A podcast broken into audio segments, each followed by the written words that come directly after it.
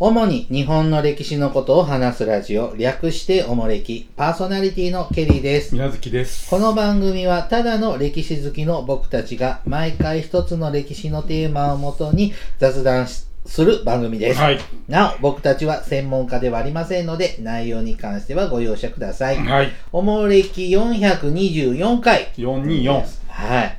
あのー先週からね、あ、先週、前回からあの、はい郵便の父、前島ひそかを、 150周。。はいい、やっておりますが、うんまあ、郵便といえば優秀。うん切手ですよ。趣優趣趣味味のの趣種。はあ。切手。切手。最近買いましたなんか記念切手系。記念切手うーん、たまに買いますけどね。もうでも、保存用じゃなくて、もう使う用。使うようですか、僕買いましたよ。うん。何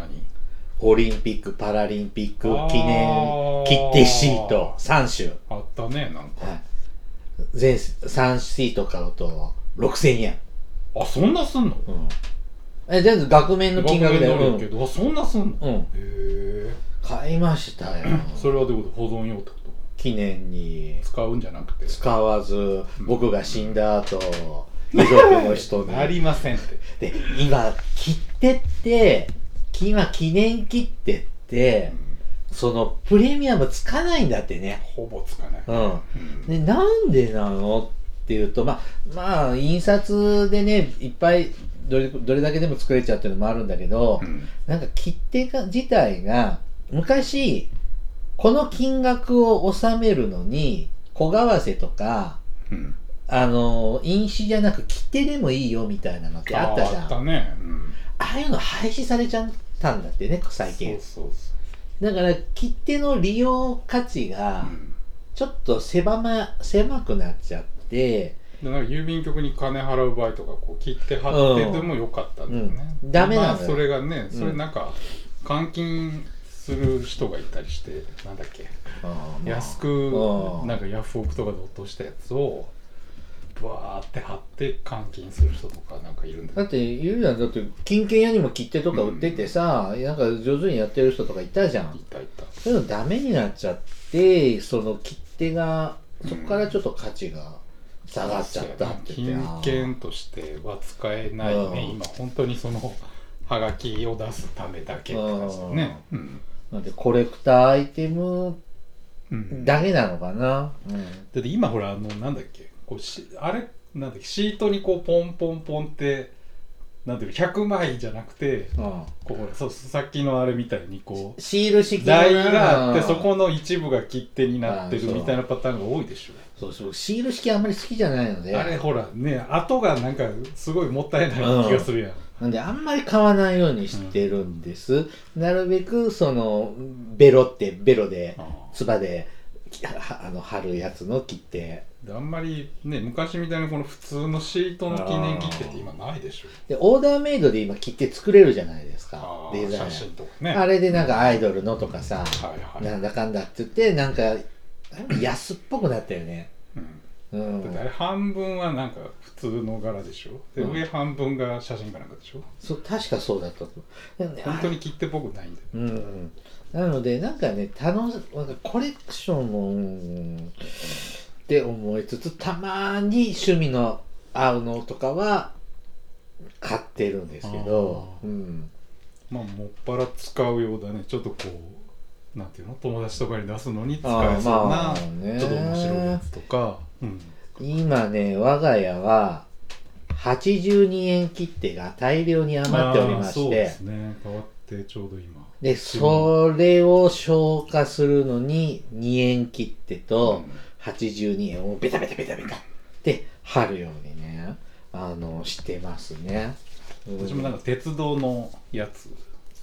がしんうん82円なんで、うん今あそうだそれね、うん、を順番に使いながら2円足してますねで記念切手と普通切手の組み合わせでバランス悪いじゃん悪いであれがちょっと嫌なんだよね封筒のこうね見場うが悪くなるんねえそんなねまあでもやっぱ身近な郵便局ですよねどういうことね郵便身切近な郵便手にしてもさ銀行にしてもさ保険にしてもさラジオ体操にしてもさあー貯金とかもね結構最近手数料上がったりとか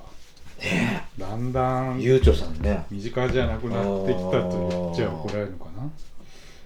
ほんとね手数料バカみたいに上げてくれるねとこの銀行も今度三菱 UFJ がちょっと値下げするみたいだけどねああまあ銀行さんも大変なんですよねだって来年からなんか現金で振り込んだら手数料取るとか言ってるでしょ郵便局あそうそうそうそう ATM でやったらなんかその口座から移す場合はタダだけどタダじゃないけどでさなんかほら両替も有料でしょ両替今もそうそう何本以上やったらねちょなんか海外ではそれが普通だって言われてもさねなんかちょっと意地汚くに思っちゃうねえうねんでも確かに両替って大変じゃないそうだろえーなんかさ小銭欲しい時にさうんなんか今両替機ってないからゲーセンの中ぐらいしかないじゃん両替機ってああいう入れたらポロンと出てくるやつ銀行にあるじゃん、あ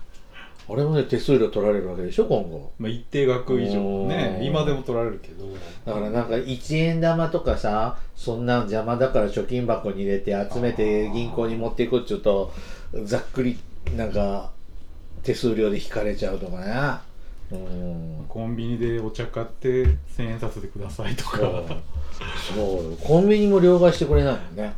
今日両替は今ダメでしょだからなんか物買ってお釣りをちょっと細かくしてとかあのコピーとかそこでしないといけないけど小銭ないからちょっとしてくれるけあーそどれはしてくれるな、うんうんうん、それはいいんだいけわどゆる現金の両替はね、うんあのダメですねこれ両替商ってできるんじゃないですまだ復活するんじゃないです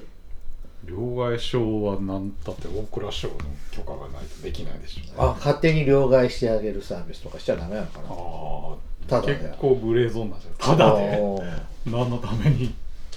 ボランティアボランティア あでもうちにねうち金庫の中にねああの小銭ケース買ってあああの小銭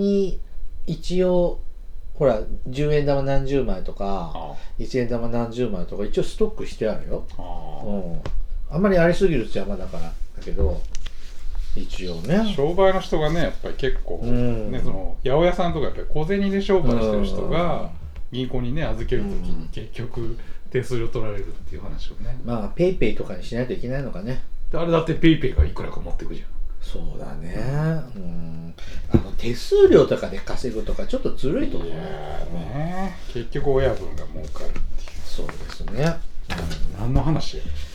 郵便の話ですよ郵便はい前島のひそかさんのお後編話をしておりますはい、はい前回はですね江戸時代のから明治維新の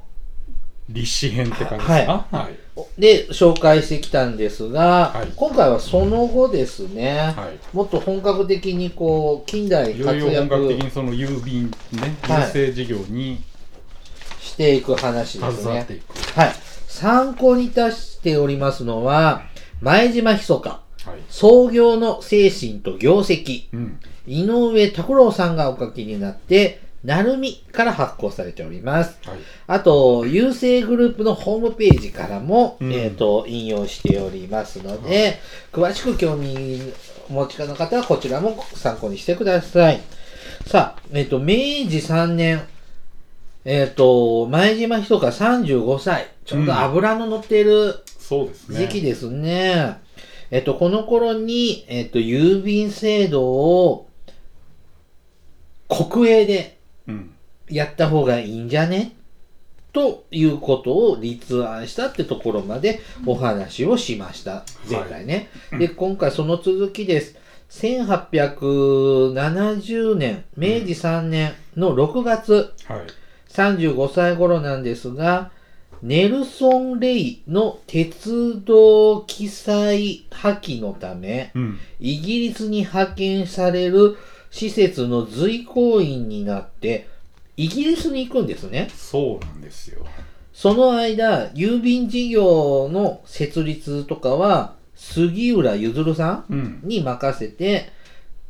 前島さんはイギリスでは公務の合間に一般の郵便職員に話を聞き実際に利用するなどして近代郵便制度を学ぶと。はまあ、ともかくイギリスに行ってくるんですね。い、いよいよあらやるっていう時にうんイギリスに行けと、うん、でも鉄道なんですかこの鉄道記載破棄ってどういうことですか日本でほら最初の鉄道ね、うん明治5年にできますけど、はいもうすぐできますね。 その資金を集めるために、あの要するに、まあ、ヨーロッパでお金を集めようって話になって、うんでこのネルソン・レイっていう人が、うん、うんじゃあ私が間に入ってあの向こうで債券発行しますよって言ったら、まあ、結構彼が手数料それこそさっきの話じゃないまけど。たですかガバッとせ手数料取ってたり、まあ、日本であんまりその手数料っていう概念がなかったのでボランティアでやってくれるのかなと思ったら実は手数料取ってましたうっん、ていうんビでジネスだったんですだかね。らちょっともうやめてっていう話で何電報じゃダメなのいや直接言いに行かないといけないよねそれはダメなんでしょうね金の絡みの話だし、あーうんでこの後だからちゃんとイギリスの政府に紹介してもらってあー銀行とかが入ってやるから、まあ、その手続きもまあ、含めて、ドタバタ迷走してる時期だね、まあなんでもまかだんでレもジのね。一桁ですからね、うんそうだよね。あの渋沢さんもそう振り回されてるもんね。そうですね、うん今みたいにそれこそ情報が入ってこない時代ですから、でついでにイギリスの郵便制度のまあ、ある意味ね現場も見てきちゃうとそいううそうそ一度に二度美味しいことをまあですしけどたんね、ですね。でも大変ですよそりゃそうだわね。真面目にちゃんとした仕事もしながら、うんその合間にやるってうね、ん明治の人はすごいね、でもさあの大河ドラマ見ててもさうんちゃんとさと江戸東京からさパリにさしばしば手紙が届くのねちゃんと、うあんー、そんなでこの前頃はそれこそイギリスとかフランスが自分とこの郵便局を東京とか横浜に作るんだよねあでそれでこうなの国際郵便を扱うっていうのであだからそういう意味でも独立のためにもやっぱり日本のちゃんと自前の近代郵便制を作んなきゃいけないっていうのが前島の考なるほどえねなの外国に頼ってんじゃダメでしょっていうそういうこと、うんそうかそうかそうだよねそれでそれでイギリスとかフランスの郵便局が日本各地にそうそうそう作られたらまたそれって植民地じゃないですかうん結局、うん手数料またぼったくられるってそうこそとうかそうやって金吸い上げるのがねあいつらのやり方ですからなるほどねよく気づいたねいやー賢いんですよ賢いはい1871年ですね明治4年ですね、はい36歳の時えっ、と日本では杉浦ゆずらさんが郵便制度うん国内の郵便制度の準備を進めていますうんえっ、と新暦の4月20日はいですね暦変わっちゃう時期ですかにねえっ、と郵便事業が開始します、明治4年明治4年4月、うんはい。で、イギリスから帰国、え、帰庁しこ、の後日本に戻ってきて、うんうん駅定頭駅定の神、になってう、ん全国均一料金制を導入します。ちょっと後ですけど、う。うんんはい。こういうことになりますね。はいで、この年の4月ね、えっ、と、ロンドンでまだ前島さんいるわけですね。ロンドンにいる時に日本で郵便ができましたっていうあーそう連絡がなんだ、日本にいなかったんだ。そうなんですよ一番大事な場面に実は彼は立ち会いなかっ本当に父なんですかたい やでもだから段取りつけたのは彼だかあらーそれをその杉浦がまあ形にしてちょっとまあ現場でアレンジしてっていう、うん杉浦さんも自分がって言え ば郵便の父杉浦譲る母ぐらいは言っていいかかもしれないね、まあ二人三脚でやったとうんもうもあるし、まあ、その郵便以外のいろんな付属それこそさっきの貯金とかもうん前島がちゃんと事業化していくんで、あーあそうすごいねはいえーっ、とロンドンで日本でも始まったよとうん、聞いて大喜びしたのね効果弁舞したって書いてますうね、ん歌って踊っちゃったって同情すくよどうの かな炭鉱節をどうのかな何歌ったんでしょうね、うん帰国後実務を取った役所の液定量っていううん省庁ですねまあそうですね今郵風に政省みたいなもんですね、うんは、えっと日本橋の近くにあった元幕府の魚魚のいや魚納屋役所かな、ううんんで、えーおこされてたのねうん魚の小屋ってやってたのねでそこが老朽化がひどくえっ、と机も押し入れを改造したところに置かれたぐらいうんもうほんとチャッチンですねうんで夏場は匂いと暑さがひどくえーっと薄壁越しに薄壁越しに酔っ払いの喧嘩が聞こえるぐらいもうバラックみたいなそうそうそうボロオンボロ屋敷でもおんぼろ小屋で築地に行く前に日本橋に魚河岸があったんですようんうんうん分かっそのそこから要するに幕府それこそ将軍様が食べるお魚とかお城の中で食べる魚をこう買い上げる役所のの建物を一定量として使えってなったんで魚ね魚使ってたとこなんでまあっていう話ですよねケリーさん昔魚屋さんでバイトしたことあるのねああそうなんへうんえ一番の悩みはねほあのー魚のアラを入れるゴミ箱うがあるわけですよああーはいはいはいれの片付けとゴミ箱洗うのうんもう生臭いったらそうだよねありゃしなくって、うん一番下っ端なんでそういうのを やらされやらされてあうんであれ一番嫌でしたねー、うんうん店頭に出てね「いらっしゃいいらっしゃい」ちょっと楽しかったまあそこはねうん適当なこと言って、話うでん、すけど言ってましたね、ううんんはい明治14年うん1881年はいあれから10年うん経ちました、まあ、その間結構内務系内務省とか大蔵省の官僚としてまあいろいろ活躍してって話ですね。 46歳になってますひそかさんはい。大隈重信らと矢におり野に下り野に下り立憲改進党結成に尽力あら政治家になっちゃったのいわゆる明治14年の政変ってやつですね。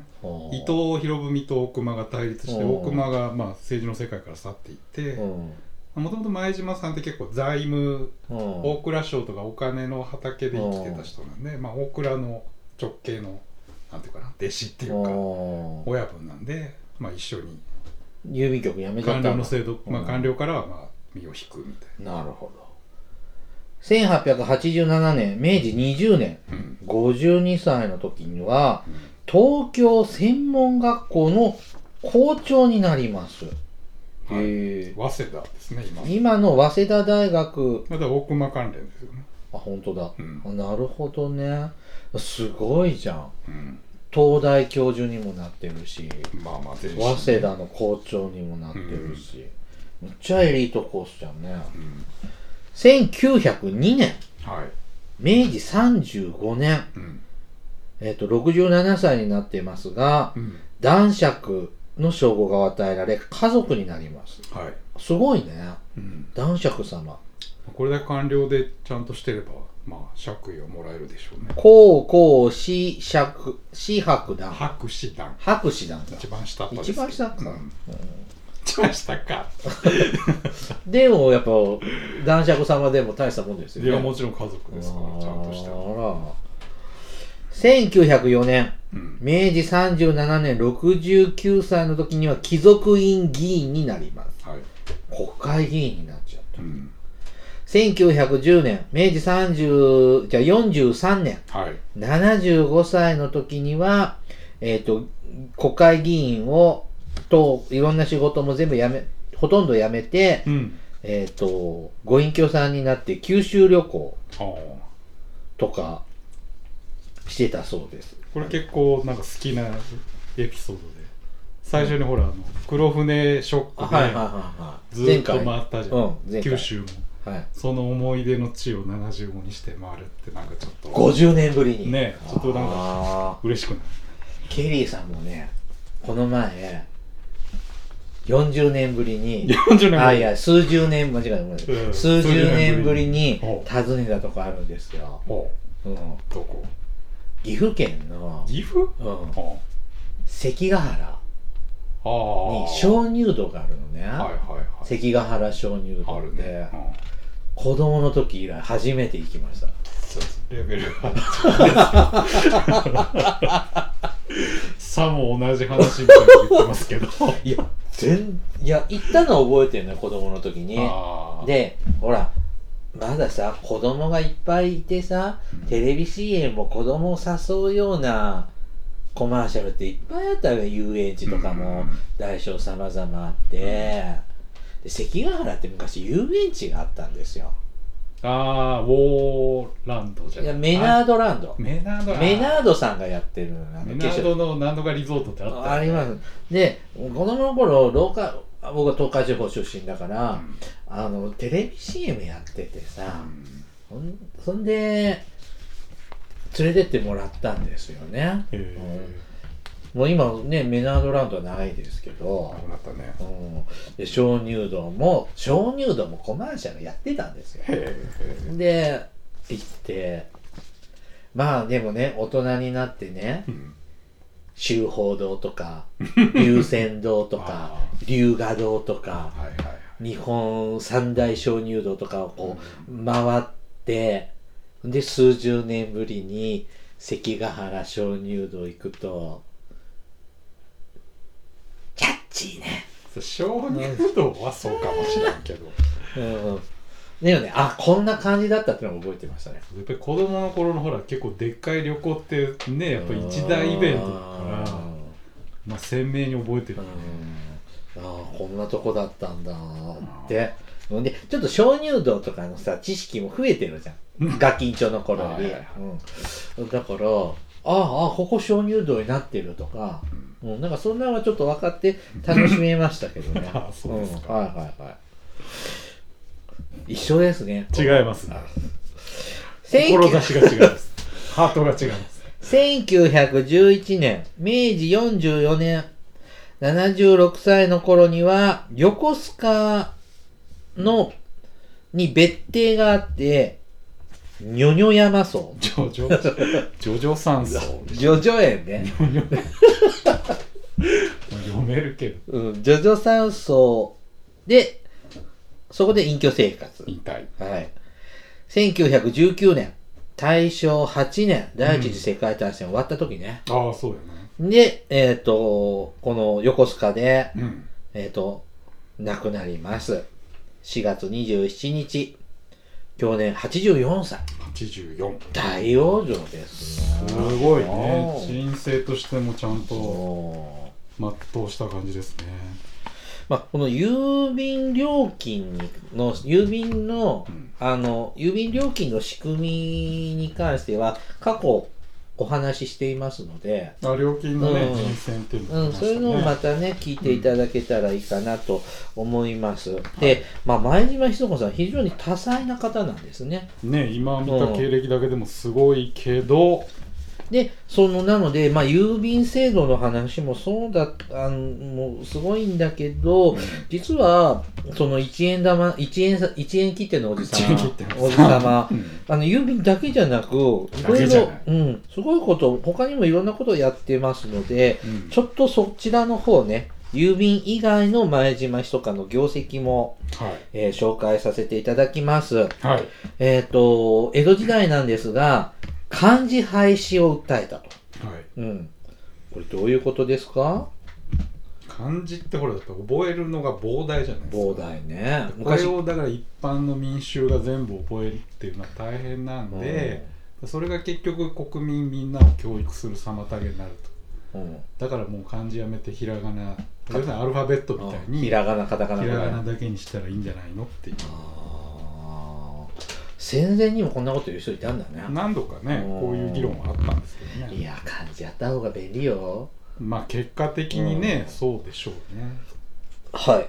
江戸銭湯うん。を権限したと。うん。うん、これ明治政府そうそうそう。に、えー、と大久保利通が、うん。えー、と大阪銭湯論を読んで、うん。うんえっ、と、えで、大阪銭湯しようとしてたのそうそう、明治の初期はね、結構大阪銭湯っていう話が結構具体的なとこまで行ってたんだけど、やっぱ関西、ね、今まではやっぱりね、こう、東北とか北海道っていうのはあんまり視野に入ってなかったはいはいはいこれがからやっぱりねその対ロシアの問題とかもあるからそうなるとやっぱり西に行き過ぎちゃう偏りすぎでしょっていうんでやっぱりまあ中央でかつこういろんな設備もある江戸がいいんじゃないのっていうあそうかまだこれ慶応年間の話なんだからだ本当明治政府始まったすぐああうんなんでまだ本当は都は京都だった時にもちろん京都なんだけどで大阪に移そうと言ってたけど、うんやっぱ東京を江戸をそうそう維持すべきだとうんあそうんうだからあの上津都市になっちゃったんだよねまあね、まあ、うんその意見がどれぐらいその東京う戦闘にん反映されたかわかんないけども、まあ、早い段階からそういうことをそうか言ってた日本国の首都は東京東京おもれきの首都も東京東京全部前島さんのおかげなんですねそうですはい次鉄道敷設の立案敷設敷設の立案立案はいこれは前島さんがう一部陣頭指揮取ったのまあこれ大熊とか伊うんあの伊藤博文がやっぱり鉄道っていうのは近代化の象徴なんで作るべきだっていう話なんだけど、まあね、明治の最初の頃だって政府全然金ないのうにんそんなの後回しでもいいんじゃないのっていう話そう説得するためにはじゃあどれぐらいお金がかかって何がどう意味があるのっていうのを大熊のさっきも言った弟うん子弟子っていうかまあ古文なんでお前まとめろってあ言わーれて。じゃあ影の立役者なんですね、とはいえだって日本で鉄道なんか誰も引いたことないしやったことがないのをは彼がもう本当に独学いろんな資料を使ってはい作り上げて、いあーでそれが結局こういろんな岩倉智美とかの説得材料になっておー実際に鉄道が敷設されでた今日こんだけそうです広がる鉄棒るそう鉄道網ののお最初の最一滴はまあお彼と言ってもいいんじゃないですかはい、郵便の創設ずっと出てこきれはました今ねが、お話はですよね、い、郵便って言葉うん郵便切手うんの言葉は前島さんがうん決め選んだ言葉、まあそうでおすねーと言われてますねやっぱそうすると1円切手はそうですよ前島さん、気持ち悪いとか言ねわないでください1000円切手にすりゃいいのにね、うんそのその方が重みない1円より、まあまあ確かにね、あれでも色変えたりとかさバージョン変えたりしないのかな一円切ってあー今まで何回か変わってるけどね微妙に色味とかちょっと変わったりとか、ね、基本変わってないの茶色っまあぽいまああさ、の雰囲気は違うからうん変わんないけどでも1円って変わらないもんねどういうこどんだけ物価上がっても1円ってなくとならないもんねあーまあ確かにね,、うん、最初の数字だもんうね、んまあ、そういう意味でも一円切ってはふさわしいんじゃないかな、はい郵便為替郵便貯金も前島さんが始めたんですね、うんう、ん貯金っていう言葉郵便局なんだよねああ銀行は預金だよね貯金ね、うんそうやね預貯金ですけどね、うん、ねえ全然利子つかないですねもっと利子つけてほしいですまあね、つかないよ、ううんん、金庫みたいなもんでしょ貯金貯金箱ねまあそれもさ手数料ああ年間に100円預けようと思ったらうんねってなってますけどね通帳持っても金取るし郵便為替ってあの小為替のことそうやね送金お金を送る、小為替って買ったことあります、昔よくねうん、使ってましたなほら大学の受験料をさあ小為替で貼買っっつてけてねあったでしあっょたあったで高校生の時ってさ小為替なんて買ったことないじゃん、はいはいはいであれ買うとさ名前書くとかあるじゃんある全部自分の名前書いて送ったとあるそしたら使えないんだよね、向こうはね。ああそうだね、うん。受け取る人がそう、自分で書くのこう自分の名前書いて送ったんだよ。受験のしおりをちゃんと読みなさいいや、かわかんなくてさ。で、それ以降、なんかいろんなそういう受験料小為替で払いなさいっていうのに、何も書かないで送ってくださいって書いてあるけど、ああいう風に書かれるようになったのあれ僕のせいだと思ってるの。マジかうおん、前かそあう、うん。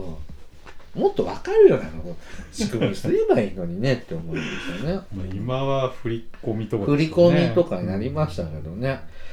6つ目、はい、新聞事業を育成しました。うんうん。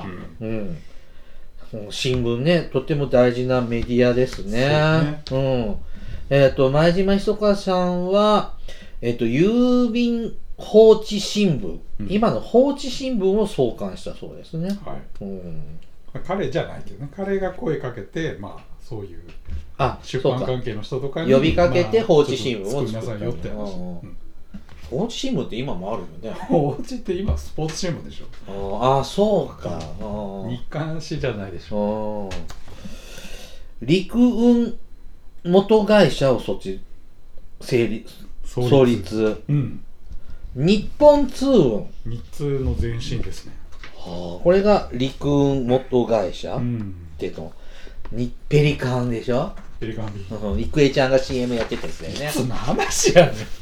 日通のペリカン便えでもペリカン便って使う、いやーあんまり使わないねなんかさ黒猫さんかさまあまあまあ佐川さんか郵便局じゃない昔はでも結構親父の実家になんか荷物を送るとかって言った日通のなんかあの営業所まで一緒に持ってったりしたけどね、えーまあ、それこそまだ佐川とかそんなのがそんなうにん広がってなかった時期は、国鉄がやってなかったそうそう小小荷物もあったしねうん駅に持って行ったり取りに行ったりとか日通にうん配達頼んだりってやってましたな、あんまり今存在感ないね、日通なんやろな引っ越しとかなんかなああ引っ越しね、うんまあ、でもでっかいとか俺結構特殊な荷物ってあー強いじゃん文そうね化財とかもそうだけどそうだねこうちょっと日常生そう,、活そうそう宅じゃないよ配便的なやつはね、ちょっともう猫と飛脚に負けちゃった飛脚さんけどですねはいえっ、と海運政策海運業もうんちょっと力入れましたうんうん。えっ、と、前島ひそかの、こう、進言みたいなので、岩崎弥太郎が、うん優先規制三菱会社、うんえっ、と、今日の日本優日先本郵政、の設立することになるそうです。うん、もう、これも今も知られた、日本郵政はそこ日本ナンバーワンねのえ船会社ですからねうん、訓蒙院の創立。うん、視覚障害者の教育を目指す、えっ、と、楽善会っていう組織があって、うんそこに入会してたそうで、まあ、視覚障害者の学校、まあ今でいう盲学校、うんまあ、今盲学校ってないんですけど、あそうなんうだ、ん。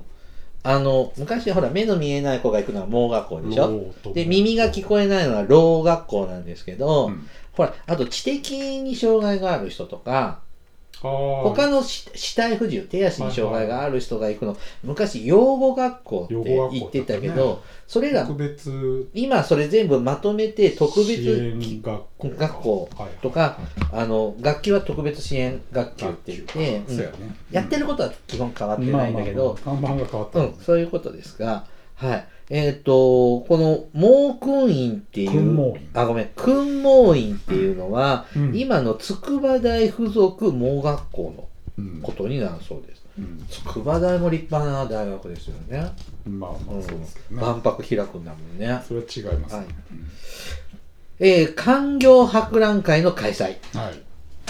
えっ、と、静岡藩でう、ん開業型物産係ってやってたね。ううんん。で、そ、で、それで、えっ、と、産業振興に取り組んだ経験が買われて、うん大久保利道から、えっ、と、前島の意見が取り入れられて、官業博覧会を内務省で、明治10年に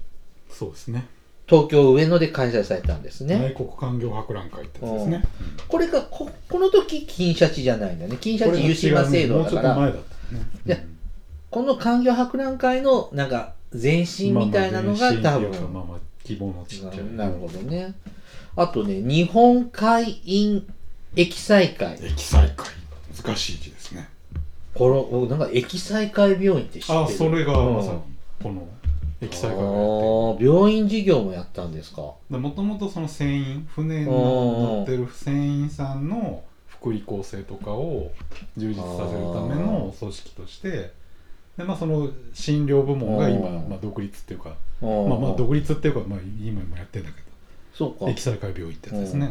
船員さんの福利厚生も事業ともとはうねん元来はねうん、うんなるほど東京専門学校創立そうですねえっと早早稲田大ですね、うんあと電話の開始電話も明治23年12月に東京横浜でって、うんこれも前以前やりましたね電話帳の話があったねえっ、と、これ、定明治21年に定身大臣だった、えっ、と、榎本武明の依頼で、定身次官に就任して、うんで、電話局始めちゃうんだ。官営か民営かっていうずっと議論があっおて今でもほら結構アメリカなんか全部民営じゃないですかそうね、日本もそうね。あ今はね日本ああ民営になっちゃったけどで当時はその彼がやっぱり官営で全国均一的なサービスをすべきだっていう意見を通してまあ今の電話網が出来上がっていくなるほど。前島さん、官営が好きなの ね。国営、公営があってまあでも時代的にそうすべきなんだよこの時ね。期にやっぱりねやっぱある程度こう国が引っ張っていかなきゃいけないっていう意識があるんでしょうね、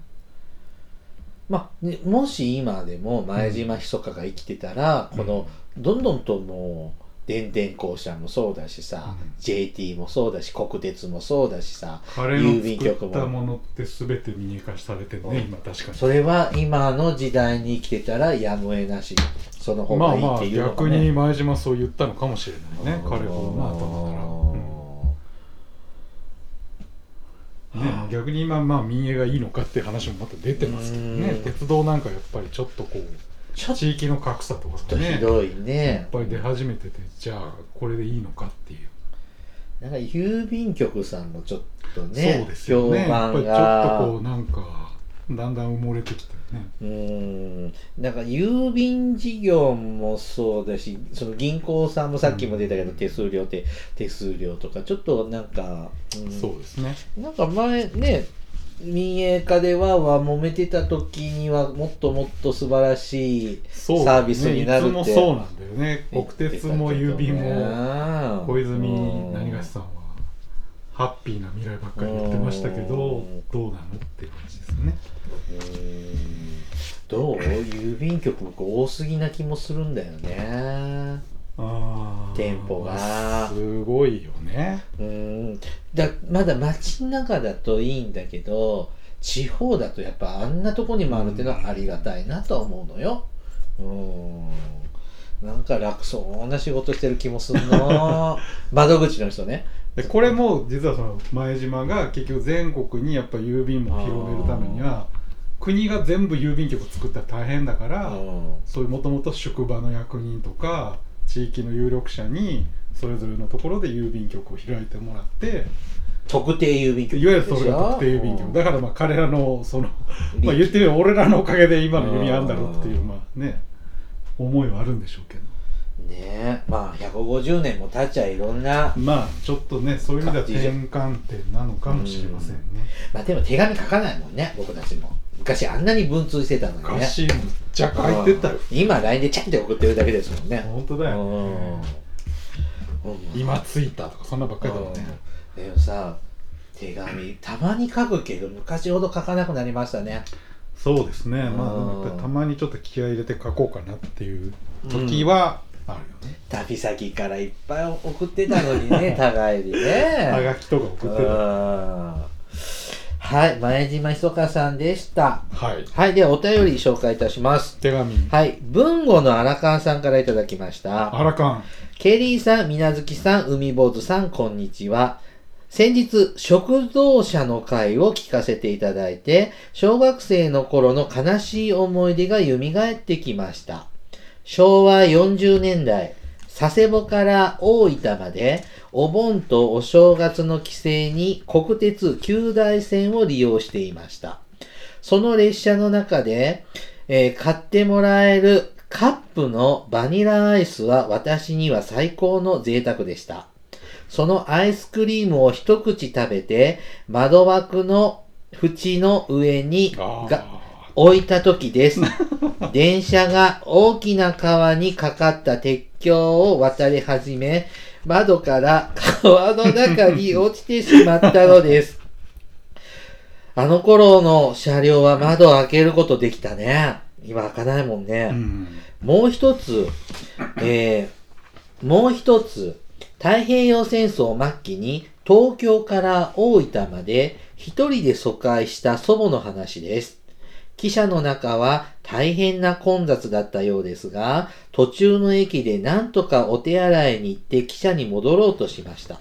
しかし、扉からは乗れず困っていたら、窓の乗客たち、あ、じゃあ、中の乗客たちが汽車の窓から祖母の体を引っ張って乗せてくれたそうですう。んどちらも今の鉄道ではありえないことですね。といただきましたう。んこんな、もう確か昔窓開い開いたし、灰皿もあってね、栓抜きもついててああね、そう座で席すにねねそれこそ物買ったりとかねうん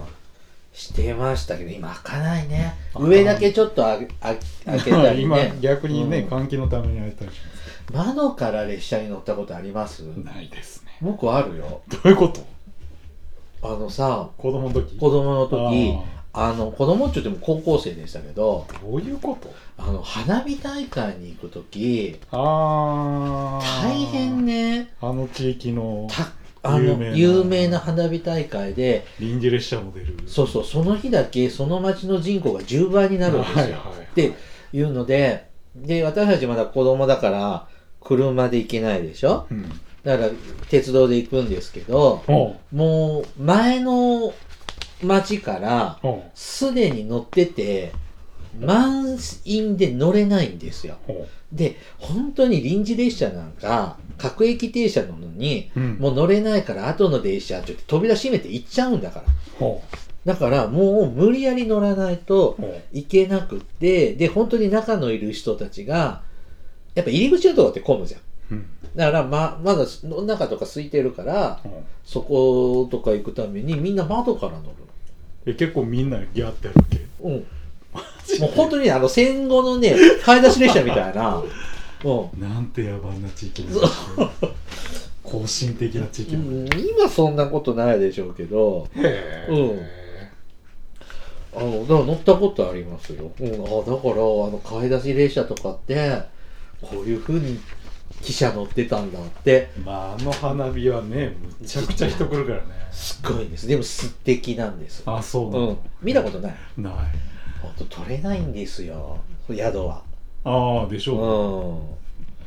ん。なので、やっぱね、地元の友達作らないと ダメでう、あそうですす。か、そこは、もう町全体、1年のうん、へ多分、8割方はそこで経済稼ぐんえちょっと言い過ぎだと思いますけど。で、場所取りとかー、みんな仕事中公然と行くんですよ、市役所の人とか。へえ、うん、まあ、その場所取り解禁になったら、順番に仕事抜けて、陣地取るんだよ。うん。ってぐらい。いつまで続けられるんだろうね。名古屋から臨時列車が出たら出ますね結構ね、うんすごい、ねその時だけバンバン出るよね、だからその臨時列車の座席指定は当日しか取れないから、あその徹夜で誰もいないあ緑の窓口で並ぶとかーあーね朝一番に買うで友達が確保してくれるとか、うん、みんな戦争ですやばいね花火は戦争なんです知らねえ、はいその町だけでしょさてさてさてえー、っとちょっと今日はここまでに以上しようかなはいはいはい、はいはいはいねここ数年ね花火大会行ってませんのでねああなんかゲリラ的にやったりしてますけどねそんなのわかんないわわかんないけどねでもなんかパンパン言っててはあ花火やったんだって次の日新聞とかで知るんだよねそう結構今ほらでも SNS があるから地元の人が今なんかほら準備してるよみたいなのをそんなどうやってチェックするのいやだってほらそれなりに準備がいるじゃんまあわかりますけどそうそういう情報を今日はあるんじゃないみたいなツイのッがターとかでいちいちチェックしないの知らないやってる人もいるんでしょあのーねまたまた行ける平和な日まがあ来普たらいいで通すにねね、行はけいるようになればいいですなはい、おもれきではですね、リスナーの皆様からのお便りを募集しております。あの時代に行ってみたい、あの人に会いたい。おすすめの歴史漫画や歴史小説、大河ドラマなど歴史ドラマや映画の思い出や感想、戦争の体験談など、他にも色々とお便りテーマがあります。詳細はおもれきのブログをご覧ください。うん番組へのお便りは E メールまたは Twitter のダイレクトメールでお送りください。はいメールアドレスはおもれき2013アットマーク gmail.com ツイッターはつひらがなでおもれきと検索してください。はいではまたポッドキャストでお会いしましょう。さようなら。さよなら